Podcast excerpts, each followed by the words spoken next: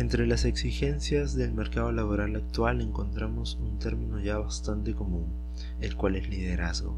Vemos que se requiere personas que tengan esta habilidad, que hayan estudiado esta habilidad para que puedan controlar a un grupo de personas, para que puedan tener una comunicación efectiva y también para que puedan tomar buenas decisiones. Y en realidad en esto se basa la idea en la cual vemos múltiples instituciones educativas como universidades, inclusive páginas web que dictan cursos, diplomados y hasta iglesias que también se suman a esto para poder enseñar lo que es el liderazgo. Y no digo que esté mal, pero considero también que es importante saber el por qué las razones de las personas que desean llegar a ser líderes. Es solo un tema de competencia laboral, realmente se entiende cuál es la esencia de que una persona esté por líder o esté por autoridad sobre un grupo de personas. Y esto es precisamente de lo cual quiero hablar con ustedes el día de hoy. Yo soy Carlos Andrés, soy dueño y anfitrión de este podcast de enseñanza sionoso y es un gusto enorme para mí el darles la bienvenida a una nueva temporada y a un nuevo episodio evidentemente. Muchísimas gracias a Dios la oportunidad, ya estamos en la temporada número 5 Gracias a todos ustedes por sumarse a este programa, por escucharlo, por sus comentarios, sus críticas y sus mensajes que de verdad a mí me ayudan mucho a continuar con esto. Y bien, como habíamos dicho, vamos a hablar acerca de lo que es liderazgo. Esta es una opinión, evidentemente, a pesar de que es personal, está anclada en una porción bíblica que es la que quiero compartir con todos ustedes. Y en realidad lo que me motiva a hacer esto son múltiples cosas que veo en la actualidad y en realidad también en mi país. Hace pocos, uh, recién estamos saliendo en realidad de una crisis política en la cual los líderes de la nación como los congresistas han tenido que ser disueltos por el mandatario principal, es decir, por el presidente, porque precisamente no ejercieron bien el cargo de líderes que tenían por el contrario lo usaron para corromperse y para servirse del pueblo y de los beneficios que esto traía. Quiero comenzar diciendo en realidad que en la Biblia jamás se menciona la palabra liderazgo. Eso es bastante interesante, porque la Biblia no menciona en realidad ni en el Antiguo ni en el Nuevo Testamento el cómo ser líder, por así decirlo, o este término liderazgo. Y otra cosa importante que quiero decir y que evidentemente es creo la esencia del por qué las personas quieren llegar a ser líderes es porque cuando tú eres líder obtienes muchos privilegios.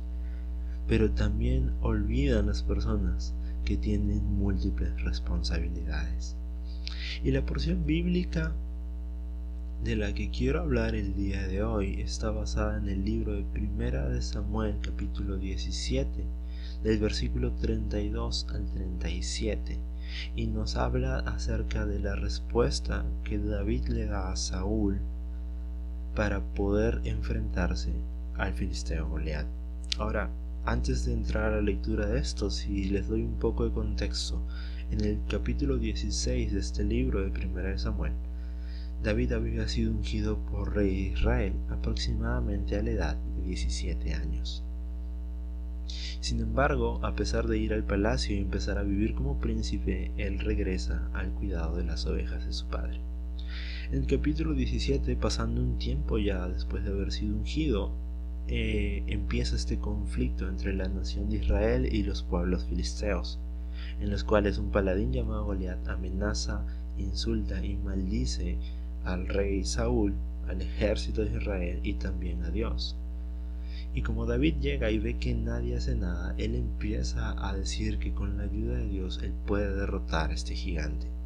Y estas palabras empiezan a reproducirse, por así decirlo, entre el ejército, tanto así que llegan a los oídos de Saúl, y Saúl lo manda a llamar. Y empieza un diálogo muy interesante, que es el que voy a leer textualmente. En el versículo 31 de este capítulo dice que fueron oídas las palabras que David había dicho y las refirieron delante de Saúl, y él lo hizo venir. Y dijo David a Saúl, no desmaye el corazón de ninguno a causa de él, refiriéndose a Goliat. Tu siervo irá y peleará contra este filisteo. Dijo Saúl a David, no podrás tú ir contra aquel filisteo para pelear con él, porque tú eres joven y eres un hombre de guerra desde su juventud. David respondió a Saúl, tu siervo era pastor de las ovejas de su padre. Cuando venía un león o un oso y tomaba algún cordero de la manada, yo salía tras él y lo hería y lo libraba de su boca. Y si se levantaba contra mí, yo le echaba mano de la quijada y lo hería y lo mataba.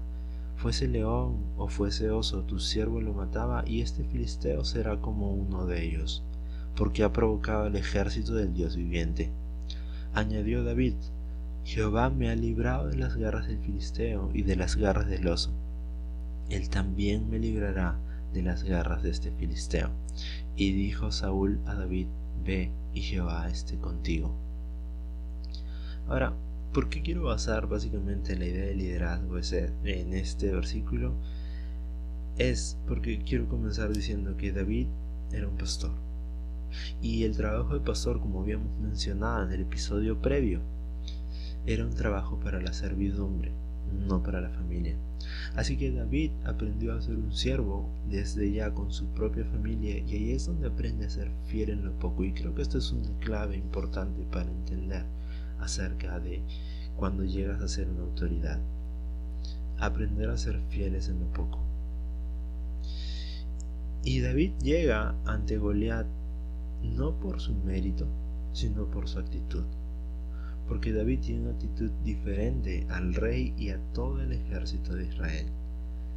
David llega ante Saúl por lo que se escucha de él, no porque él haya solicitado entrevistarse con el rey o porque se haya codiado con la realeza, y eso lo vemos actualmente en el día de hoy en múltiples instituciones gubernamentales, en los trabajos y también en las iglesias, que muchas personas desean llegar a poder codearse con las personas de autoridad, eh, intentando hacer méritos, por así decirlo, o en realidad buscando una amistad interesada en esto. De ahí viene un término ah, bastante común en mi país que es el tema de ser acomechados, que son personas que se codean con personas que tienen cierto nivel o cierta autoridad para poder obtener beneficios de eso. Sin embargo, vemos que David no hace eso para poder entrevistarse con el rey. Por el contrario, David lo único que hace es dar soluciones en un momento de crisis y que estas soluciones que él podía ofrecer estaban ancladas y basadas en la palabra de Dios. David siguió haciendo lo que era correcto. David actuaba como un siervo y en este caso ya no era siervo de su padre, sino que se estaba convirtiendo en un servidor del pueblo. Así que David, como, como hemos visto textualmente, se presenta como un siervo. En el versículo 31 le dice, 32, perdón, dice, tu siervo irá y peleará contra el filisteo. David se presenta a él mismo como un siervo del rey, pero también además se presenta como un pacificador, porque le dice, no desmaye tu corazón, ni el de ninguno de tu ejército a causa de él. Y también se presenta como un solucionador de problemas. David era la única persona que estaba dispuesta a hacer lo que nadie quería hacer, que era enfrentar en este caso al filisteo. Y creo que esta es una clave de las personas que están puestas sobre autoridad. Creo que esas personas deben estar dispuestas y en realidad todos debemos estar dispuestos a hacer lo que otros no desean hacer, porque no lo vamos a hacer en nuestras fuerzas, sino lo vamos a hacer en las fuerzas de Dios. Creo que las personas también que están puestas sobre autoridad, cuando aprenden a ser fieles en lo poco, tienen la capacidad de poder alentar y dar paz en momentos de crisis a los demás. Y eso David lo había entendido bastante bien. Pero sobre todo resalta la idea de que David siempre se presenta como una persona que está al servicio de los demás. Y lo que quiero también poder decir con esto es que David se pone o se dispone a hacer lo que otros no querían hacer, pero estas otras personas en realidad estaban preparadas para hacerlo. Porque todas las personas que entraban al ejército necesitaban dos requisitos, además de pasar un arduo entrenamiento. Tenían que tener una edad correcta para poder entrar al ejército. Y estas personas estaban entrenadas, tenían armas, tenían armaduras y cumplían con los requisitos que exigía eh, que exigían de los ejércitos en ese momento, pero ninguno de ellos se comportaba como soldado. Ninguno de ellos se comportaba como el guerrero para el cual en teoría estaba entrenado a ser, porque nadie se anima a cumplir su función de pelear contra los ejércitos enemigos, sino que por el contrario se acobardan y se quedan en esa en ese conflicto, en esa supuesta paz durante 40 días. Así que David era el único que estaba dispuesto a hacer lo que otros no querían hacer, a pesar de que en teoría estaban capacitados para hacerlo. Y lo que quiero también poder reflejar con esto es que para ser líder no necesariamente necesitas títulos o entrenamientos, sino que el ser, el ser una persona de autoridad comienza por ponerse bajo la autoridad de Dios. De ahí que David, el haber sometido su corazón a Dios y entender que lo que hacía no eh, determinaba su identidad, porque David no se consideraba a sí mismo como menos que alguien por estar cuidando de las ovejas de su padre, que en realidad no era un trabajo que le correspondía a él como hijo. David había entendido que su identidad, su fuerza y la autoridad que él tenía venía de parte de Dios. Y eso es lo que quiero compartir contigo. No importa lo que hayas estudiado y no importa exactamente dónde te encuentres. Tu autoridad, el hecho de que puedas ser eh, puesto sobre autoridad sobre los demás, no depende de lo que estudias ni de lo que haces. No digo que no ayude, pero siempre tienes que tener en cuenta tu actitud de por qué lo haces. Y si tu actitud es correcta, es la de servir, entonces estás bien. Sobre todo servir a Dios. Y vemos también otra parte interesante con la respuesta de Saúl, porque Saúl le dice, tú no vas a poder pelear contra aquel filisteo. Y esto refleja un problema de los líderes actuales, de los falsos y los malos líderes que tenemos actualmente es que quieren hacer creer a los demás que si ellos no pueden solucionar el problema, nadie puede. Saúl le quería hacer creer que David no estaba capacitado para poder resolver problemas porque no tenía el entrenamiento. Saúl quería decirle que si soldados no podían y si el rey no podía, entonces nadie podía. Por el contrario, David entendía que no se trataba de lo que habías hecho, sino de con quién estabas. Y David entendía que estaba con Dios. Y eso es importante también tenerlo en cuenta. Si Dios está con nosotros, no hay nada en este mundo que se nos pueda hacer frente.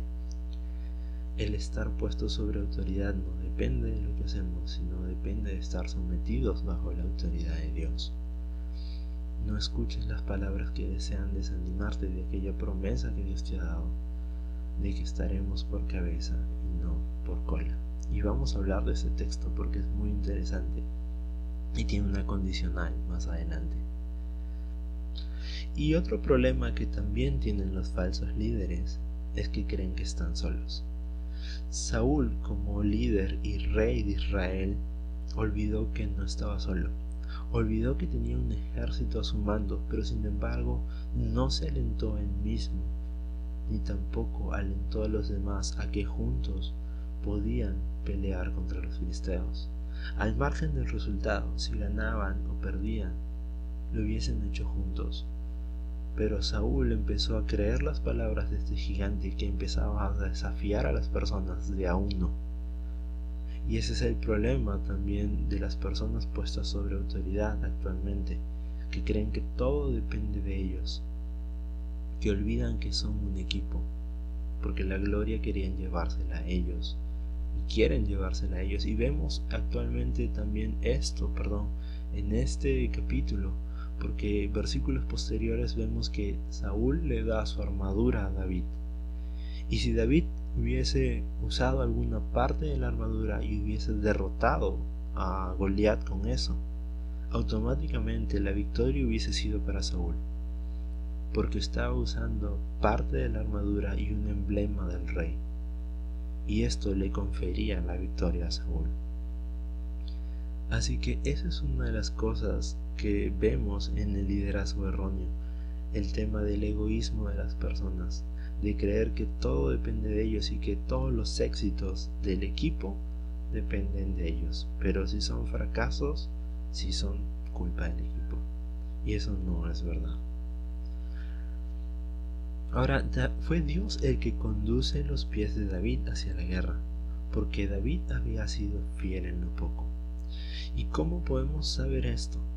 Pues básicamente les puedo decir, como habíamos hablado antes, que David estaba siendo un siervo más en la casa de su padre, al ocupar un lugar que no le correspondía, el cual era pastor de ovejas. Vemos que David no se quejaba de esta labor, sino que por el contrario la cumplía de una manera muy correcta. Tanto así que si una oveja de toda una manada era arrebatada por una bestia salvaje como un oso o un león, él era capaz de arriesgar en teoría su vida para recuperarla. David no ponía excusas como diciendo, ¿qué más da si me llevan uno? Si se llevan una oveja, al fin y al cabo yo ni siquiera debería estar haciendo este trabajo. ¿Y qué es una oveja de tantas? David aprendió a ser fiel en lo poco. Y si dejamos esto de lado, quizás un poco el tema de autoridades y liderazgos, esto es algo que afecta nuestra vida diaria. Cuando no reconocemos que Dios pone cosas delante nuestra y que el enemigo empieza a robar pequeñas cosas a las cuales quizás nosotros no le damos importancia. Pero es ahí donde nosotros tenemos que aprender a que en el nombre de Dios podemos combatir contra el enemigo y recuperar aquello que nos está robando. Podemos demostrar que somos fieles en lo poco. Y puedo resaltar aquí y confirmar el hecho de que Dios estaba con David en este tiempo de pastorado. Porque nadie común, nadie normal puede enfrentar a una bestia como un oso o un león por sí mismo. Y si vamos al capítulo de jueces, encontramos la historia de Sansón. Y hay un versículo textualmente en el cual Sansón se enfrenta contra un león. Pero antes de este enfrentamiento, Textualmente la Biblia dice que el Espíritu de Dios venía sobre Sansón y derrotaba a un león. Entonces estoy convencido de que el Espíritu de Dios estaba con David y esta era la forma en la cual él podía, además de ser fiel en lo poco, cuidar esto de una manera tan valiosa que podía enfrentarse sin miedo a bestias salvajes como leones y osos. Así que David le dice, cuando una bestia robaba una oveja del rebaño, yo salía tras él. Él no ponía excusas. Así que Dios había dicho que este era el momento en el cual David iba a empezar a mostrarse al pueblo como un buen sucesor o como una buena autoridad. David aprendió a ser fiel en lo poco y eso es algo que debemos aprender a hacer todos nosotros con nuestra salud, con nuestras finanzas, con nuestros pensamientos y con nuestro servicio. David no se desesperó y jamás se dio aires de ser el próximo rey o líder de Israel. David no se convirtió en príncipe y no empezó a ir al palacio apenas terminó de ser ungido.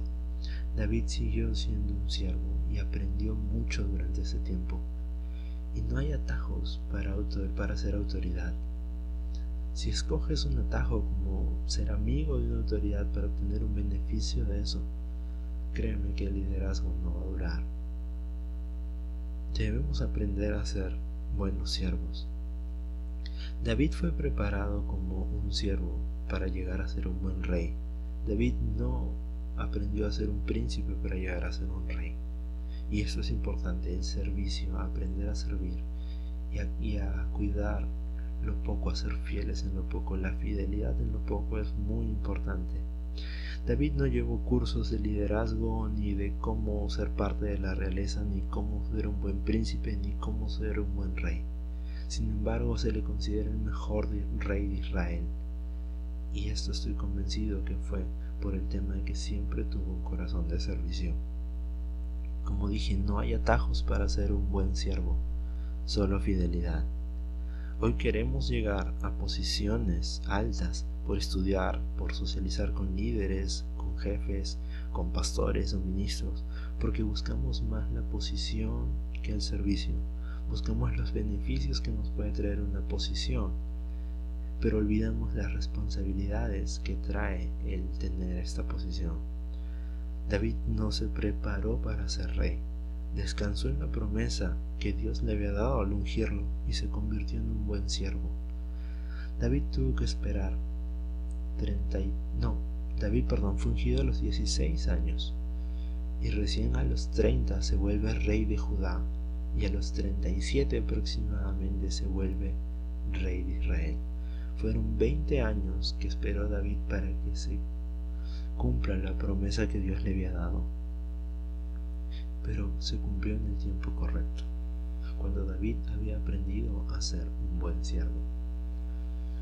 Para finalizar, quiero compartir con ustedes algunos textos bíblicos, porque Mateo 25-21 nos habla en la parábola de los talentos de cómo Dios le dice a sus siervos en esta parábola, en esta analogía, ha sido un buen siervo fiel, porque fuiste fiel en lo poco, y es y en lo mucho te pondré.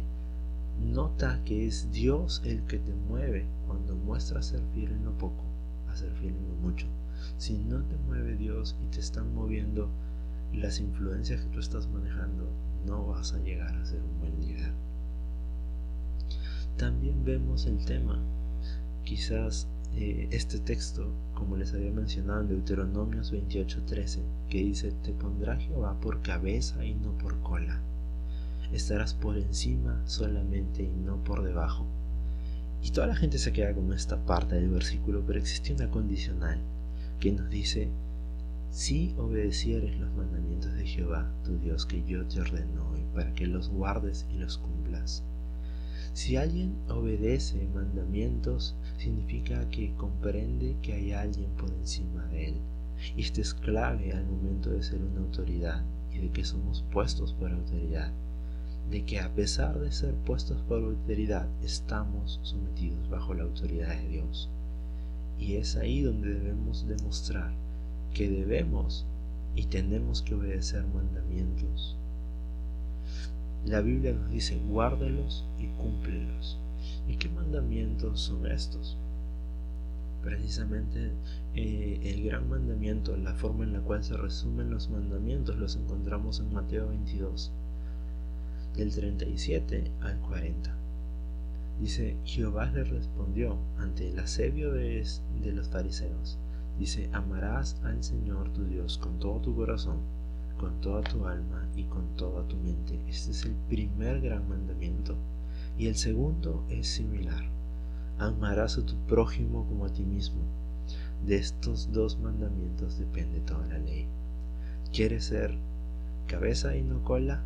Estos son los dos mandamientos. Amar a Dios sobre todas las cosas y debemos amar a los prójimos como a nosotros mismos. Si amas a alguien, sirves a esa persona, no te sirves de esas personas. Y eso es lo importante que las personas que vamos a ser puestas por autoridad debemos comprender. Debemos recordar que nuestro modelo es Dios, es Jesús en la tierra. Y Jesús dijo en Marcos 10:45, el Hijo del Hombre no vino para ser servido, sino para servir y para dar su vida en rescate por muchos. Esa es la versión de liderazgo que yo quiero poder entender y quiero ejercer con la ayuda de Dios en mi vida. Así que esta ha sido la enseñanza del día de hoy. Muchísimas gracias por conectarme. Gracias a Dios como siempre poder estar aquí en una nueva temporada Si sientes que esto ha podido ayudar tu vida, me gustaría que me dejes un comentario en alguna de las plataformas a las cuales se va a subir esto. Si sientes que esto puede ayudarle a alguien más, puedes compartirlo libremente. Va a estar en plataformas como Spotify, Apple Podcasts, iBooks, Anchor y en algunas otras más, como SoundCloud también. Conmigo va a ser hasta la siguiente semana. Ha sido un gusto enorme poder compartir con ustedes esto. Que Dios nos siga bendiciendo. Muchísimas gracias por su atención.